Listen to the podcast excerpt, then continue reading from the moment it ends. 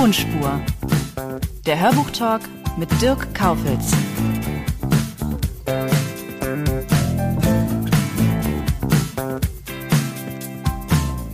Heute dürft ihr euch freuen auf Bülent Ceylan.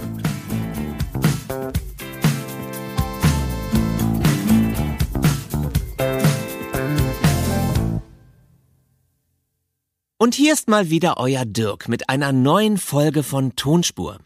Wie ihr wisst, treffe ich regelmäßig Persönlichkeiten der Hörbuch- und Hörspielbranche und deswegen habe ich mit dem heutigen Gast eigentlich kaum gerechnet, dem Comedian Bülent Ceylan. Bülent hat seine Autobiografie geschrieben, die in der nächsten Woche erscheinen wird, unter dem Titel Ankommen. Aber wo war ich eigentlich?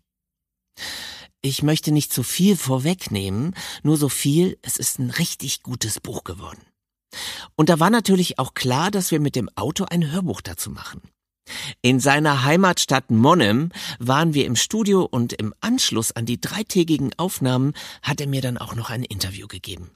Hier ist der zauberhafte Bülent Ceylan.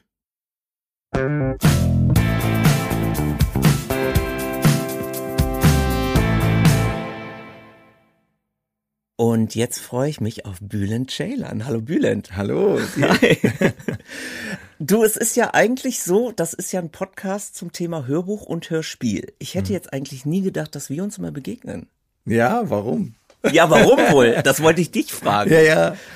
Du ja, hast ein Buch geschrieben. Ja, genau. Ich habe ein Buch geschrieben und, und dann hast du, glaube ich, auch angefragt könnte man nicht auch ein Hörbuch draus machen? Naja, klar, muss ja. Und die Anfrage ist total berechtigt, weil voll viele auch die ich kenne, die haben gesagt, ja, äh, gibt es dann auch dann als Hörbuch? Ich sage, ja, willst du das Buch nicht lesen? Nee, ich bin halt viel unterwegs mit dem Auto und so weiter. Dann würde ich diese Zeit nutzen für sowas. Und die meisten, also ich bin zwar auch Lesebotschafter und so weiter, sage immer, hey, lesen ist wichtig und so, aber trotzdem manche finden dann doch nicht immer so die Zeit. Und Hörbuch, das hast du, du bist immer unterwegs oder ob das im Zug ist oder da und dort. Hörbuch ist echt ein Thema und ich glaube, Deswegen war das sofort für mich klar, hey, das müssen wir machen. Auf jeden Fall. Und ich finde auch, es gibt sogar die Leute da draußen, die beides machen. Also es gibt auch echt welche, die hören sich ein Hörbuch an und kaufen sich dann nochmal das ja, Buch. Ja. Oder umgekehrt. Die mhm. haben das Buch gelesen und sagen, ach, jetzt will ich nochmal das... Seine Stimme hören. Ja, genau. Ja, und ich kann sagen, wir haben ja schon die Aufnahmen gemacht. Es ist halt deine Autobiografie. Sie heißt... Ankommen, aber wo war ich eigentlich? Genau. Und die erscheint im September beim S. Fischer Verlag, also das Buch und das Hörbuch beim Argon Verlag. Und ich darf jetzt schon mal verraten, wir haben die Aufnahmen schon gemacht und ich bin richtig gerührt und finde, dass es ein super Hörbuch geworden ist. Vielen, vielen Dank. Ja. Das ist so schön zu hören, weil es ist ja mein erstes, mein erstes eigenes Buch und erstes eigene Hörbuch in dem Sinne. Und ja, das berührt mich sehr, dass das genau so ankommt, wie man das sich gewünscht hat und fast noch darüber hinaus. Ich weiß ja selber, als ich das auch gelesen habe, auch nochmal, obwohl ich das ja meine Worte sind, trotzdem, wenn man es nochmal laut liest und dann so vor allem in diesem Raum da ist und man ist so ein bisschen auch für sich hier bei dieser Aufnahme, ihr seid in diesem anderen Raum, hört zu und wir haben alle geweint oder beziehungsweise wir haben, mussten echt ein paar Mal abbrechen, mhm. weil da eben so emotionale Geschichten drin sind, dass man, glaube ich, nicht erwartet. Das hat übrigens auch Giovanni De Lorenzo, der Chef von der Zeit und auch von der Sendung der 3 nach 9, moderiert er ja die Show. Er hat mir auch ein Exklusivinterview geführt und äh, über das Buch. Und er meinte, das hat ihn so berührt. Mhm. Und es ist mehr als nur ein Comedy-Buch. Also nicht nur so, dass man, man lacht zwar auch mal hier und da, aber man ist auch total, es ist wie so ein Kinofilm. Man sieht die Bilder, die man da liest. Also es ist vor allen Dingen, und da gebe ich ihm recht, weil äh, mir ging es auch so. Ich habe das Buch gelesen und fand es erstmal, es, es ist eine unglaublich warme, zärtliche, sehr sinnliche Familiengeschichte. Mhm. Man hat so den Eindruck, dass deine Eltern werden so zu den eigenen Eltern. Ah, schön, so, schön. Weißt du? Das so. ist toll. Und zwischendurch fühlte ich mich auch ein bisschen erinnert an diesen Bestseller, Der Junge muss mal an die frische Luft. Ja, ja, von Habe Kerkeling. Ja, ja, genau. Mhm. Aber jetzt erstmal, ich meine, Bülent Ceylan. Jeder verbindet dich natürlich mit Mannheim. Warum ist Mannheim so schön? die, wenn ihr jetzt alle sehen könntet, wie Dirk jetzt gerade dabei geschaut hat. ja, ich habe ja, ich hab ja selber vier Jahre ja, ja. in Mannheim gelebt. Also Mannheim oder Monnem ist deswegen so schön, weil es sehr bodenständig ist und weil ich, na gut, ich bin ja hier auch aufgewachsen, habe hier ein riesen Netzwerk. Man hält sehr zusammen, muss man sagen. Äh, es ist eine, ja, diese Bodenständigkeit, die man aber auch in anderen Städten hier und dort auch mal sehen kann. Also ich finde zum Beispiel im Ruhrgebiet oder so, da finde ich auch so eine gewisse Bodenständigkeit. Die sind vielleicht ein bisschen trockener von den Sprüchen her. Und bei uns ist es eher so, dass man vielleicht nicht alles versteht. Aber im Grunde genommen, das ist das Schöne. Es gibt sehr schöne Ecken, Luisenpark und Wasserturm, so gibt es schon auch den einen oder anderen Wald oder, aber es ist schon eine Arbeiterstadt, eine bodenständige Stadt, aber auch eine Einkaufsstadt. Also viele kommen komischerweise auch von Heidelberg, die ja so eher als romantische Stadt geht, kommen dann äh, nach Mannheim zum Einkaufen. Weil ja, man und kulturell passiert hier kulturell auch Kulturell sehr viel. Es geht vom äh, Nationaltheater bis hin Kapitol oder SAP Arena sogar, also wo man auch die ganz großen Stars vielleicht dann auch kriegt, also die auch internationale Stars, die dann sagen, okay, SAP Arena ist schon klar, wenn jetzt die Corona-Zeit wieder vorbei ist und es wieder dann erlaubt ist. Aber im Grunde genommen ist es schon so, es ist überall was los. Kleinkunstbühnen, wir haben echt alles Mögliche hier und das muss man echt sagen. Und auch eine Popakademie gibt's ja mhm. auch noch. Und eben solche Studios wie hier. Wir sitzen ja. gerade in dem Studio oder in einem der Studios der Söhne Mannheims. Genau. Geil. Genau. Michael Herberger, der hier alles äh, so gegründet hat auch und der auch schon jetzt äh, hier und da auch mal dann hat sich blicken lassen und so. Das ist ja äh, auch Legend, ja, mhm. der auch ganz normal ist. Als du ihn kennengelernt hast, hast du ja gemerkt. Ja, er ist genau. jetzt kein auffälliger Typ in dem in sich, dass er sagt, hey, hier bin ich so, der ist einfach normal geblieben. Sehr unprätentiös. Ich muss das auch, ich kann das bestätigen. Ich habe ja auch vier Jahre hier gelebt und hatte sofort Freunde. Jetzt bin ich seit acht Jahren in Berlin und habe die Mannheimer Freunde aber immer noch. Ja, und du warst ja jetzt auch in den Ta ja, paar Tagen immer, immer, mit den Jungs da und allen äh, Freundinnen und Freunde äh, unterwegs. Und das ist ja schön. Das ist ja auch sowas. Du kommst hierher und dann haben die auch Zeit. Ja, genau. Also das ist ja auch sowas. Man kommt dann vielleicht mal hier hin und dann sind die alle weg oder können nicht oder ach nee, jetzt kommt der. Ja. Nee, es ist ja für dich das beste Kompliment, dass die alle sich gerne mit dir treffen wollen nochmal. Genau. Das sind Nach die all der Zeit. Das ist, das ist das Tolle. Ja. Deswegen sage ich ja, die Ehrlichkeit ist da. Hättest du denen nicht gefallen damals, als du hier gelebt hast, hätten die schon gar nicht sich mit dir getroffen. Also, mhm. was ich damit sagen will, es ist einfach, es ist sehr direkt. Du weißt, wo du dran bist beim Monomer. Mhm. So, und jetzt sitzen wir, wie gesagt, hier gerade im Studio der Söhne Mannheims und du hast dein erstes Hörbuch aufgenommen. Es gibt zwar schon CDs von dir, das sind dann in erster Linie Live-Aufnahmen, aber das ist jetzt mal so ein richtiges Hörbuch. Was war denn das für eine Erfahrung für dich? Das war auf jeden Fall eine sehr schöne Erfahrung, das ist klar. Es war auch sehr entspannt auch, muss man sagen. Man ist so für sich, man liest. Es ist ja eher so Gang rausnehmen als Gang reinlegen. Das hast du mir auch zwischendurch auch gesagt. Hey, komm mal wieder versuche wieder Ruhe reinzubringen, ne? Du rennst mir gerade weg. Weil man liest ja dann, irgendwann kommt so ein Moment, wo man vielleicht auch noch Hunger hat. Oder man denkt, oh, das Essen kommt jetzt gleich, was wir bestellt haben. Ich lese mal schnell das Kapitel da schnell durch, dass wir das noch durchkriegen. Nee, also so unbewusst ist das, ne? Ja, man muss halt eben, ja, wenn dann als Mannheimer dann auch dieses SCH und CH und wie wir das intensiv, intensive, da bin ich ja froh, dass du dann auch dabei bist und sagst, ey, warte, sag das nochmal so, sag das nochmal. Und es lief aber trotzdem mit wenig Unterbrechung, sage ich jetzt mal an, in den drei Tagen, relativ gut durch. Und ich muss sagen. Du würdest es wieder machen. Ich würde es auf jeden Fall wieder machen. Ach, schön. Auf jeden Fall, aber dann bitte wieder mit dir. Ah, okay, über die, oh, jetzt über dein Honorar sprechen wir gleich nochmal. Äh, du bist ja nun Jahrgang 1976, das war so ein bisschen die Zeit, wo auch so die drei Fragezeichen hochkamen. Bist du so ein Kassettenkind? Hast du ja. selber Hörbücher gehört? Ja, ja, habe ich. Was denn? TKKG. Ah ja, klar. Ja. Oder eben drei Fragezeichen auch. Oder, ähm, ach, da gab's noch so ganz andere Sachen. Siehste, kann ich mich an die Titel und also, es gab so viele tolle Hörbücher und ich merke das, ich habe das an meine Kinder weitergegeben. Die haben natürlich Tonys jetzt, ne? Die haben ja nicht mal diese Kassetten und so, so mhm. nehmen diese Figuren da und dann stellen die die einfach drauf. Das ist ja auch ein geiles Ding. Ja, ne? die, die beiden Geschäftsführer von den Tonys waren ja auch schon mal mein Gast in diesem Echt? Podcast. Ach, ja, ja. ja. Siehst du? Das wäre natürlich auch mal witzig, ne? Wenn man dann noch einen Bülent Ceylan als Tony. Ja, ja, so zu machen, das wäre schon witzig. Also so, so weißt du, Rock'n'Roll und dann so. Ja.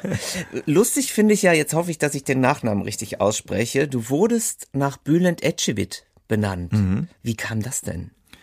Ja, also da muss dazu sagen, das war in den 70er Jahren Präsident oder Ministerpräsident der Türkei. Mein Vater ist ja 1958 nach Deutschland geflüchtet und konnte viele Jahre nicht in die Türkei wieder zurück, weil er politischer Flüchtling war und deswegen wahrscheinlich dann sehr viel Probleme bekommen hätte, hätte wäre er einfach wieder eingereist. So, dieser Bülent Ecevit in den 70er Jahren war Sozialdemokrat, war etwas lockerer in vieler Hinsicht und, und mein Vater musste keine Angst mehr haben, dass ihm was passiert. Aufgrund dessen ist er 1975 mit meiner Mutter damals schon schwanger gewesen, aber es war sozusagen die Hochzeitsreise mhm. äh, in die Türkei mit Zelt und allem. Und äh, für meine Mutter war es der erste große Urlaub, der weit weg war. Und die waren da richtig glücklich. Da gibt's ja auch Fotos. So richtig glücklich sehen die auch, so richtig verliebt. Und das Kind schon im Bauch und so, was heutzutage wahrscheinlich manche Mütter sagen würden, nee, ich habe jetzt ein Kind im Bauch, ich werde nicht mehr so viel reisen. Damals hat man gar nicht so gedacht, das ist doch gerade jetzt ist doch schön. so. Also da war, da waren die alles entspannt und deswegen hat mein Onkel, mein türkischer Onkel gesagt, also jetzt, wo die Hilde auch schwanger ist, wenn es kommt, eigentlich müsstet ihr, wenn es ein Junge ist, Bülent nennen. Mhm.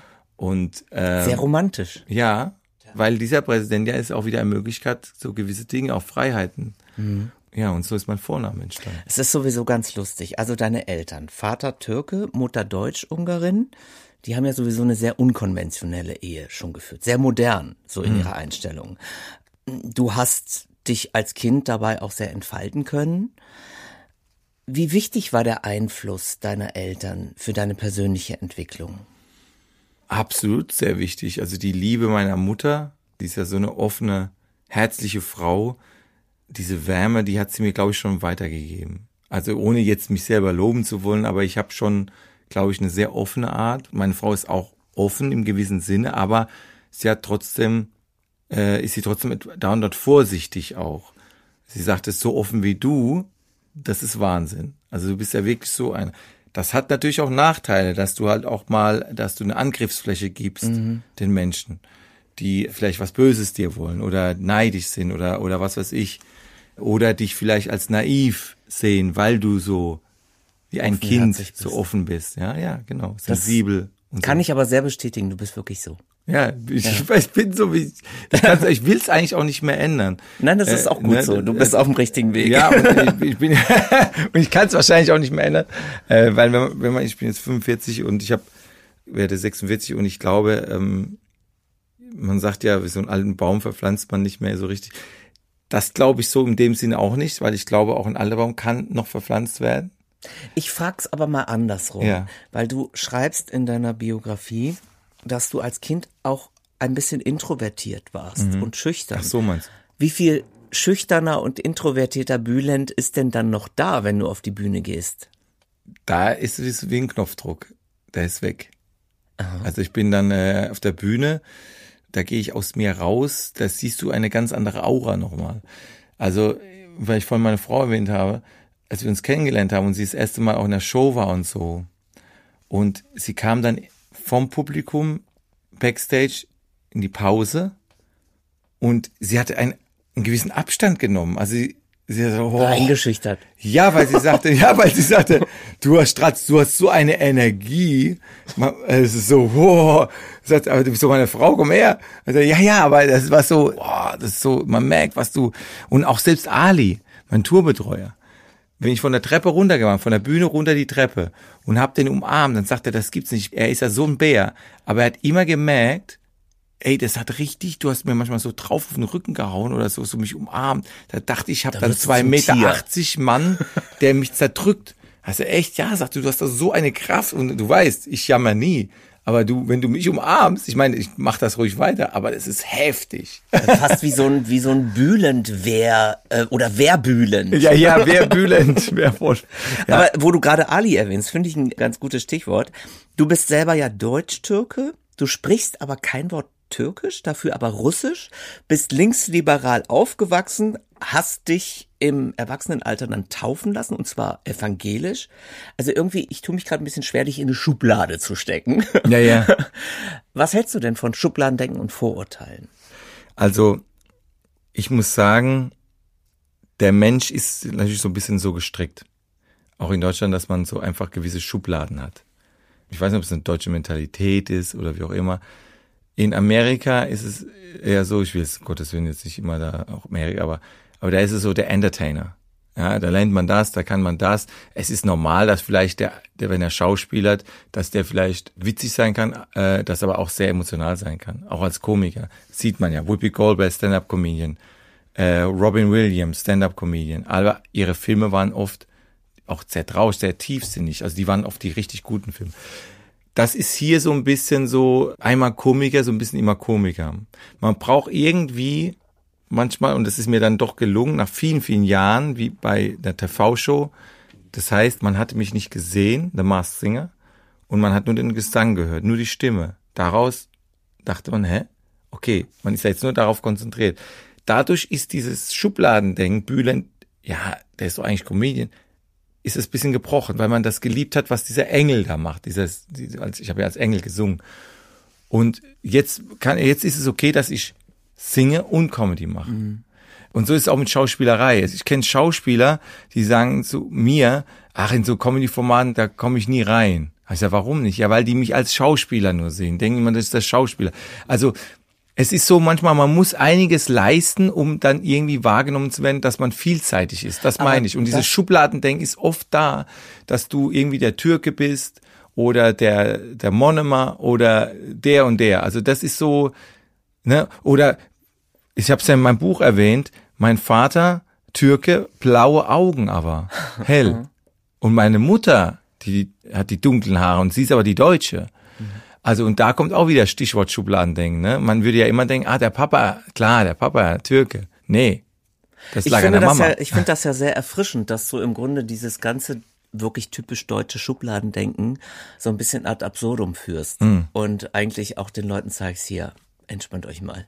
Ja, ja. So viel mehr als nur schwarz oder weiß, Absolut. sondern ganz viele Graustufen. Absolut. Und das ist, glaube ich, das Wichtige, dass man den Leuten auch die Möglichkeit gibt, sich zu entfalten, beziehungsweise dem Gegenüber auch zu zeigen, guck, vielleicht hast du ein gewisses Schubladen oder Vorurteil gehabt, aber ich bin doch anders. Hab ich ja auch. Ist ja Vorurteil ist ja auch ein Schutz, eine mhm. Schutzfunktion.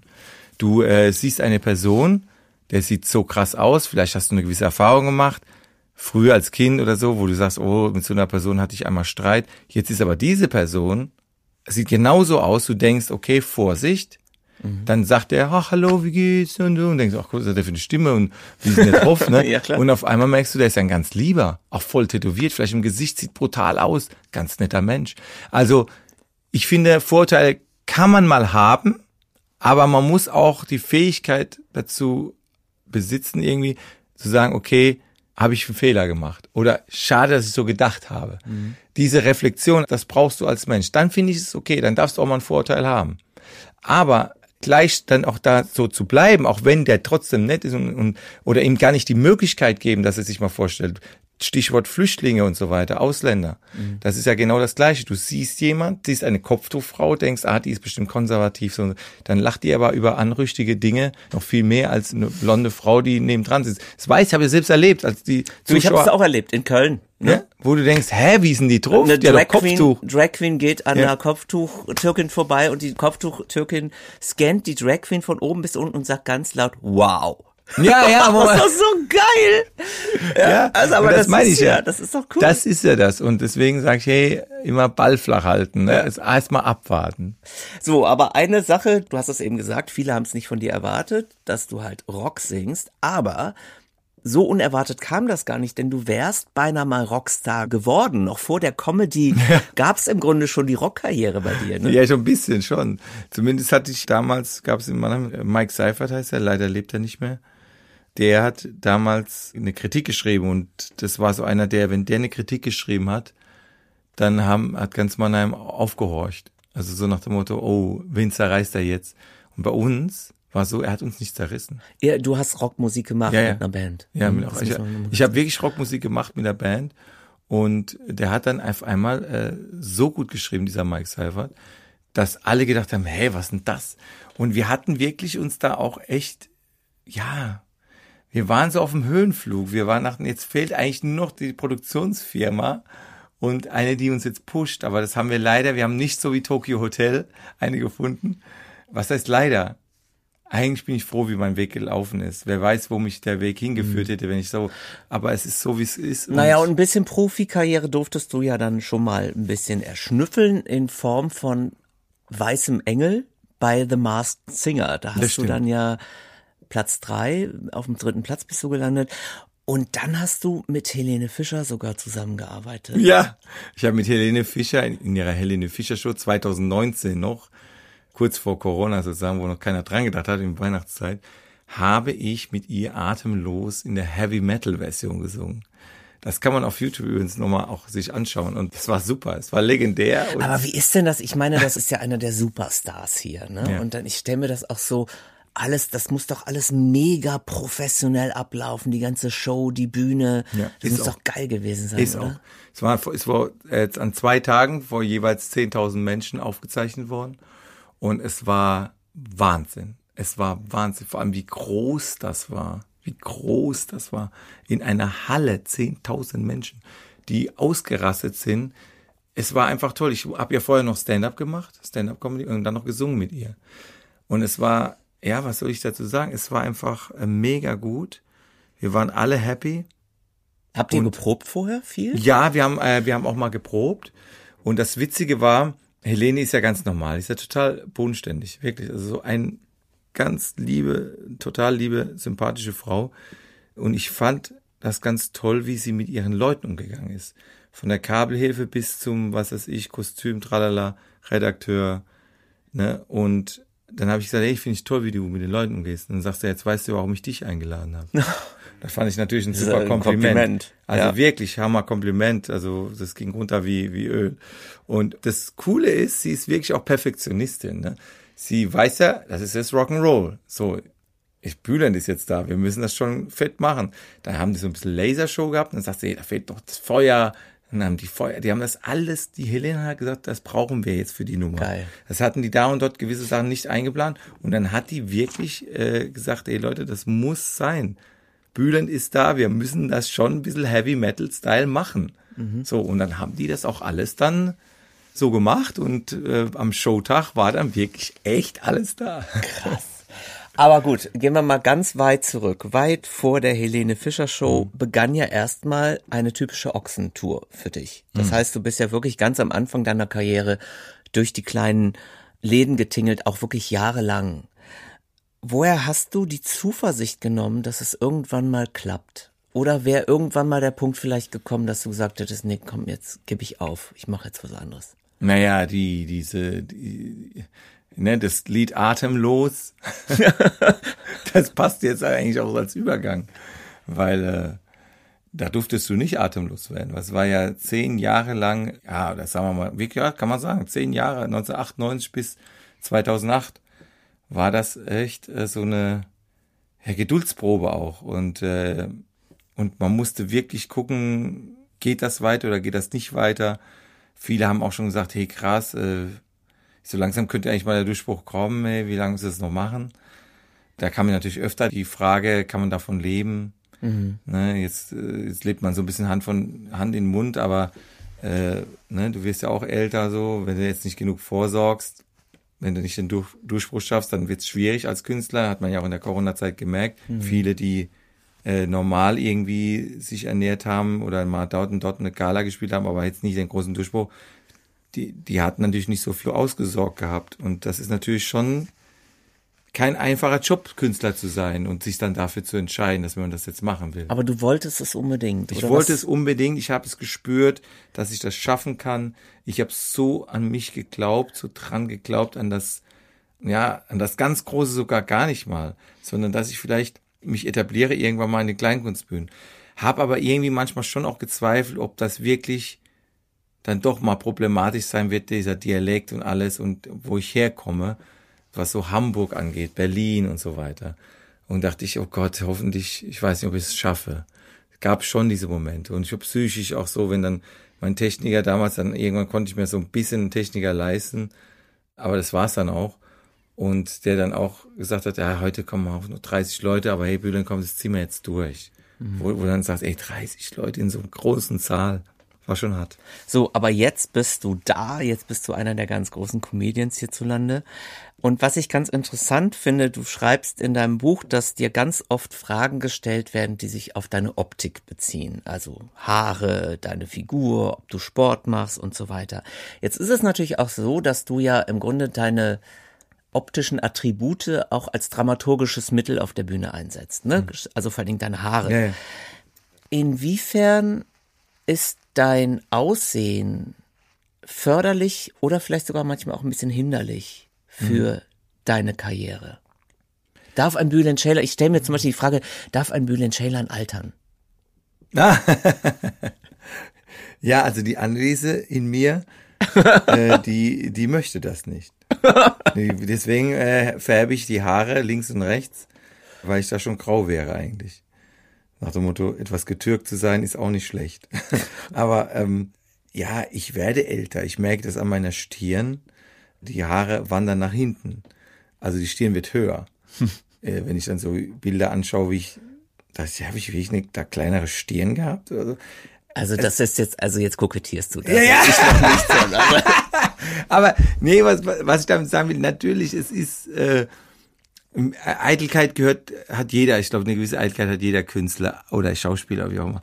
Aber ja, ich werde älter und das ist auch so, man muss sich auch halten und so weiter, muss auch fit bleiben.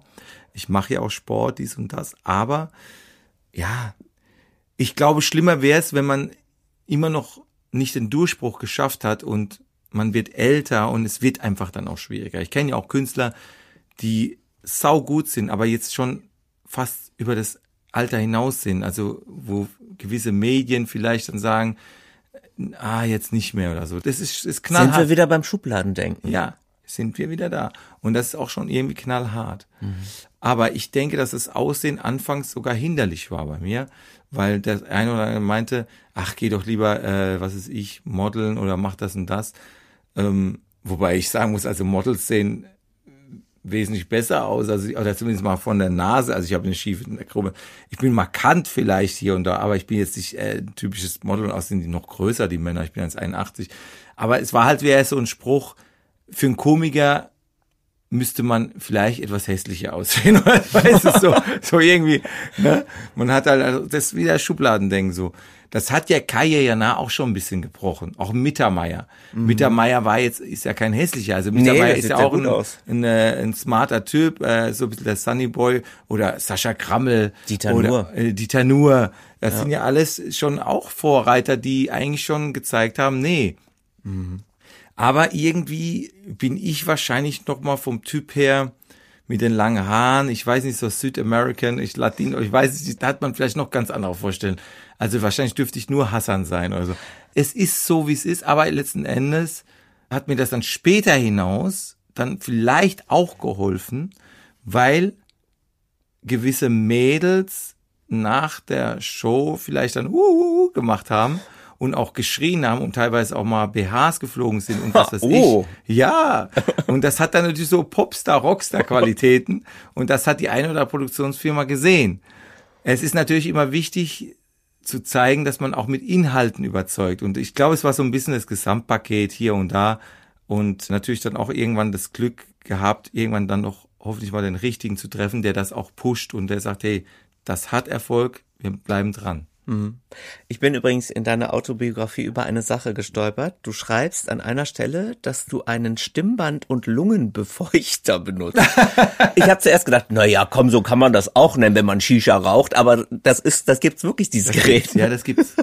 Was das ist denn gibt's. das? Das ist Airnergy. Airnergy, also A-I-R, Airnergy. Und das ist, äh, das ist wirklich, dass du das nach den Auftritten Ja, benutzt? das mache ich auch so. Auch jetzt, wenn ich keinen Auftritt habe. Da machst du so 20 Minuten oder irgendwas. Oder 25 Minuten. Und das beruhigt auch. Ne? Das ist, äh, du kommst auch mal runter. Und das ist so, ja, es ist im Grunde, es saugt im Grunde nur den Sauerstoff, der schon in der Luft ist, filtert das so, so ein bisschen mehr raus. Und dadurch, gerade vor Corona, hat mich das auch äh, hier und da geschützt, auch vor Krankheiten und so, weil ich ein riesen Pensum habe. Und es ist nichts Chemisches. Es ist wirklich, man macht da nur Wasser rein, das sprudelt und das, was dann da sprudelt, das ist sozusagen H2O, da wird der Sauerstoff so viel rausgefiltert und geht halt direkt dann noch in den Körper rein. Das heißt, Ich glaube daran, ob meine Schwester sagt dann, die auch im ärztlichen Bereich arbeitet, sagt, naja, das ist so, äh, sie sagt, aber für die Stimmbänder ist es auf jeden Fall gut, sagt sie, weil das befeuchtet das. Es ist halt nur so komisch, wenn irgendwie zu Besuch kommt und sie sehen dieses Gerät, dann denken die, oh, äh, was, was rauchst du denn? So, ne? Ja, und ich so, ich nein, nix. Und ich muss mich dann halt immer wieder rechtfertigen, dass ich jetzt mittlerweile, wenn ich weiß, es kommt Besuch, ich das Ding echt verstecke. Obwohl es eigentlich nicht zum Verstecken ist, es ist total legal, es ist total was äh, medizinisches, was was sogar nicht mal mit Chemie ist, ich gar nichts. Eigentlich ist es wirklich so eine Art Befeuchter, Luftbefeuchter, aber ich habe dieses ungute Gefühl, dass die Leute mir nicht glauben und deswegen verstecke ich das Ganze. nur, nur im, das Witzige ist noch vielleicht, wenn ich im Auto bin, das ist ja das, was ich auch im Buch erzähle oder auch im, auf dem Hörbuch, glaube ich, auch erwähne. Wenn ich im Auto bin und der Ali fährt und es macht dann am Ende immer so piep, wenn es fertig ist, dann erschreckt der Ali ab und zu, weil es klingt wirklich so, wie wenn man die Geräte abschaltet. Also Oh Gott, wirklich, schlimm. Ja, ja, es ist ein bisschen äh, englischer Humor jetzt, aber es ist wirklich so, das, das hat, es ist schon, er sagt immer nach der Show, wenn ich das Ding genommen, sagt er, wenn die Leute jetzt sehen, wie, wie du da im Auto mit den Schläuchen da äh, in deiner Nase, das, äh, das, das glaubt mir keine Sau, sagt er. Zum Höhepunkt deiner Karriere sagst du auch an einer Stelle etwas sehr Schönes. Du schreibst nämlich, es wird schwerer etwas zu finden, wonach man streben kann. Wonach strebst du mittlerweile? Also, Weil jetzt bist du ja eigentlich schon oben, würde ich mal sagen. Deswegen gibt's noch was, wonach du streben kannst. Ja, natürlich. Hat sich ein bisschen verlagert auf das Ganze, auf das Familiäre auch. Da kann ich immer noch viel dazu lernen, auch als Vater. Da die richtigen Entscheidungen zu treffen, was ist gut für die Kinder? War ich jetzt zu streng? War ich zu laut? War ich zu leise? Habe ich jetzt geschimpft oder so? Äh, schlagen und so weiter gibt's gar nicht in meiner Familie, also gar nicht.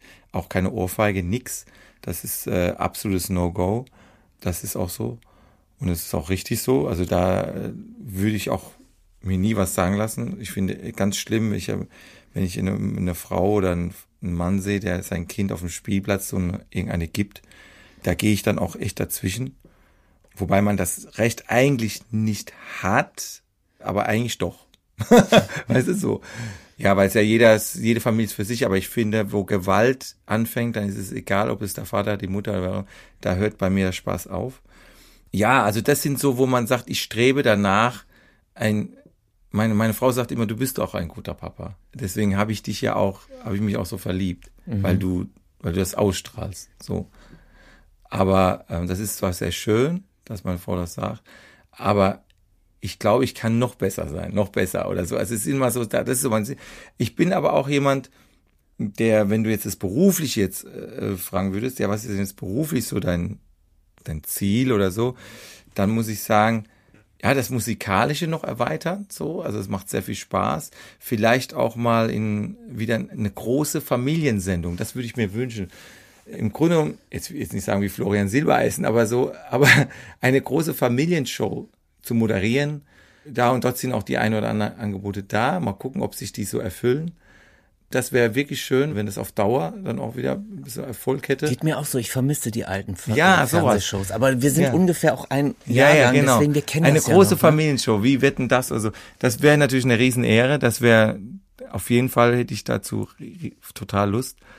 Ähm, schauspielerisch glaube ich, dass ich immer noch an, an einer Sitcom hänge und auch da wird was vorbereitet, aber muss man mal sehen, ob das dann so klappt.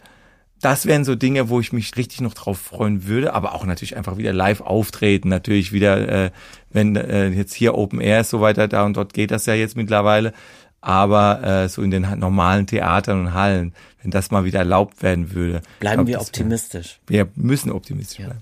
Man hat gerade schon rausgehört, dein Herz schlägt für die Kinder und du hast auch eine eigene Stiftung, Ja. wo du dich für Kinder einsetzt. Mhm. Was genau machst du da? Also ich habe seit 2017 eine Kinderstiftung in Bühlen-Schellern. Die heißt wirklich so, Bühlen-Schellern für Kinderstiftung. Und das lag daran, ich war schon immer irgendwie Pate von Hospiz oder Sterntaler Ebene oder ähm, auch von der AIDS-Stiftung mal habe ich unterstützt. Und dann bin ich Lesebotschafter. Ich habe dann dauernd dort mich immer engagiert und dachte aber, schön wäre es eigentlich mal auch eine ganz eigene Stiftung zu haben. Aber da brauchst du auch die richtigen Leute, das Know-how, die das kontrollieren, die gucken, wo gehen die Spende hin, wie, wie ist das, wie läuft das ab, alles. Und da hat mir die Rhein-Neckar Nord-Sparkasse mit Stefan Kleiber und Melanie Magin, haben mir da unheimlich geholfen. Und seitdem haben wir gesagt, komm, das verwirklichen wir einfach. Und das haben wir dann auch verwirklicht. Und ja, was man zum Beispiel halt nicht weiß, ist zum Beispiel, dass so eine Stiftung auch Geld kostet. Das ist jetzt nicht so, also nur, dass es die Stiftung gibt, äh, kostet, glaube ich, einfach schon Grundkapital 100.000. Also mhm. nur, das liegt einfach da. Das kann man nicht anfassen. Das ist einfach nur, ist einfach nur, dass es sie gibt. Mhm. Und das muss man ja alles irgendwie so. Und es ist irgendwann äh, diese Zeit gekommen und ich habe gesagt, okay, das ist mir jetzt auch alles wert. Ich will das machen. Und ähm, ja, und natürlich reicht natürlich ähm, mein Geld alleine nicht, um so und so viel Kindern auch zu helfen, dies und das. Das heißt, du setzt dich zum Beispiel auch für Leseförderung ein? Alles Mögliche. Wir in dieser Stiftung sitzen zusammen, unter anderem ist in dem Gremium auch Hansi Flick, der zukünftige ja. Bundestrainer, äh, der aber jetzt nicht mehr so viel Zeit hat, aber trotzdem immer noch mal gern wissen will, was läuft denn so da sind echt einige drin, der Oberbürgermeister und äh, von der Weinheimer Bürgermeister wird da drin sitzen. Also wir sind ja alle drin. Aber natürlich, das letzte Wort habe ich natürlich, klar. Aber wir entscheiden, welche Projekte gehen wir jetzt an. Hier sind Anfragen da. Dann gab es zum Beispiel eine Anfrage vom Mannheimer Universitätsklinik, Kinderstation. Und zwar ging es darum, ein Transportinkubator, also für die Frühchenstation. Da gibt es, muss mir vorstellen, Kinder werden irgendwo geboren, dann ist es ein Frühchen, haben die nicht die Mittel in diesem Krankenhaus. Das mhm. heißt, das Kind muss in ein anderes Krankenhaus transportiert werden. Dieser Weg dorthin, dieses Rütteln, dies, das, das kann so lebensgefährlich sein für das Kind. Du brauchst einen perfekten Transinkubator. Also der muss Transport, da muss alles da sein. Das muss, so ein Teil kostet zwischen 18 und 100.000 Euro. Dieses Geld haben wir aufgebracht mhm. und haben das auch gespendet. Und das war für uns ein ganz großes, jetzt nur eines von vielen Projekten, aber das, ich erzähle deswegen, weil es so auch irgendwo emotional war. Wir haben einen Pressetermin gemacht, wir haben das dann denen geschenkt, weil die das nicht unterstützt bekommen haben. Die hatten zwar einen, aber die brauchen immer einen Ersatz, falls was geht, da geht es um Leben und Tod. So, und der, unser Ersatz war besser als das Original, das schon da war. Also der erste Transinkubator. Und wir kommen an, machen Fotos, Pressefotos und dann sagt der Professor Bühland übrigens, der wird heute noch eingesetzt. Jetzt oh, gleich. Wow. Ich so, was? Wir retten jetzt heute das erste Leben. Oh, wow. Und zwar von Rostock. Das Kind kommt von Rostock. Nach oh, Mannheim ich, Klinikum. Ich krieg Tränen. Ja, ja, das war ja. richtig heftig. Mm. Ich weiß jetzt nicht, wie es dem Kind geht oder so. Ich, das ist ja auch alles, du darfst, wir dürfen ja nichts sagen, die Ärzte so. Ich kann vielleicht mal indirekt fragen, was ist denn da, wie ist denn alles gut gelaufen? Hoffe natürlich. Aber dass man das überhaupt einsetzt jetzt gleich und dass man das von Rostock, das ist eine Riesenstrecke und das hierher und ja, das. Toll. Dann habe ich sofort gewusst, guck mal, jetzt, jetzt rettest du schon Leben. Ja. Bülent, ich äh, habe das Hörbuch sehr gerne mit dir aufgenommen, weil ich es auch ganz spannend fand, dein Leben und nicht nur dein Leben, sondern auch das Leben deiner Eltern mitzuverfolgen. Ich finde, alle da draußen sollten das Buch lesen oder hören, weil es ist wirklich wunderschön. Vielen Dank. Und ich wünsche dir, dass du weiterhin so ein freundlicher und mitfühlender Botschafter zwischen den Kulturen bleibst. Vielen Dank. Sehr schönes Kompliment, kann ich nur zurückgeben. Du bist auch sehr einfühlsam und ich glaube, sonst wäre dieses Projekt gescheitert. Ach, naja, wäre das nicht. doch, doch, weil äh, das, dann passt die Chemie nicht. Also, weil stell dir mal vor, ich würde hier so emotional sagen, du sagst, nee, es musst du anders leben, so, und wenn da nicht so eine Wellenlänge da ist. Ich mhm. glaube, das ist sehr wichtig, deswegen kann ich das Kompliment, das darfst du auch nicht rausschneiden, ne? Nur weil es ein Kompliment, also das muss man auch dem Dirk auch mal, äh, alle, alle die, die anderen Mann auf der anderen Seite sagen Gott, gehört haben. Doch, doch, doch, guck mal, der wird ja, du bist ja wie meine Frau. auf jeden Fall, das wäre nicht so ein Erfolg gewesen, weil das ist, glaube ich, ganz wichtig, wie du mit den Leuten umgehst und dass du denen ein gutes Gefühl gibst beim Lesen und immer mit diesem gewissen Respekt und dieser Höflichkeit und natürlich auch dieser gewissen Wärme, weil wenn man so im Text drin ist, das muss man mal, nee, muss es noch so, wenn man zum Beispiel diesen Text liest, der sehr emotional ist und wenn, manchmal gibt's ja Sachen, wo du dann sagst, jetzt muss ich da mal kurz doch einhaken, weil, und das ist eine Kunst, mich dann trotzdem wieder in dieses Gefühl reinzubringen, ohne mich zu stören, in Anführungszeichen. Und deswegen danke ich auch dir, weil das Das war richtig schön, mit dir zusammenzuarbeiten. Auch hier mit, muss man auch nochmal. Andi müssen wir Andi, erwähnen. Andi, Andi, äh, danke. Der sitzt hier hinter der Scheibe. Der an die Arbeit gemacht. und an. Wirklich, Andi. Also Ja. jetzt hat er schon tausendmal Also, okay, gehört. Bülent, ich wünsche dir alles Ja. Gute für die Zukunft. Bleib so, wie du bist. Und Ebenfalls. es hat richtig viel Spaß gemacht. Vielen Dank und hoffentlich auf ein baldiges Wiedersehen. Hoffentlich. Bis dann. Tschüss. Bis dann, ciao.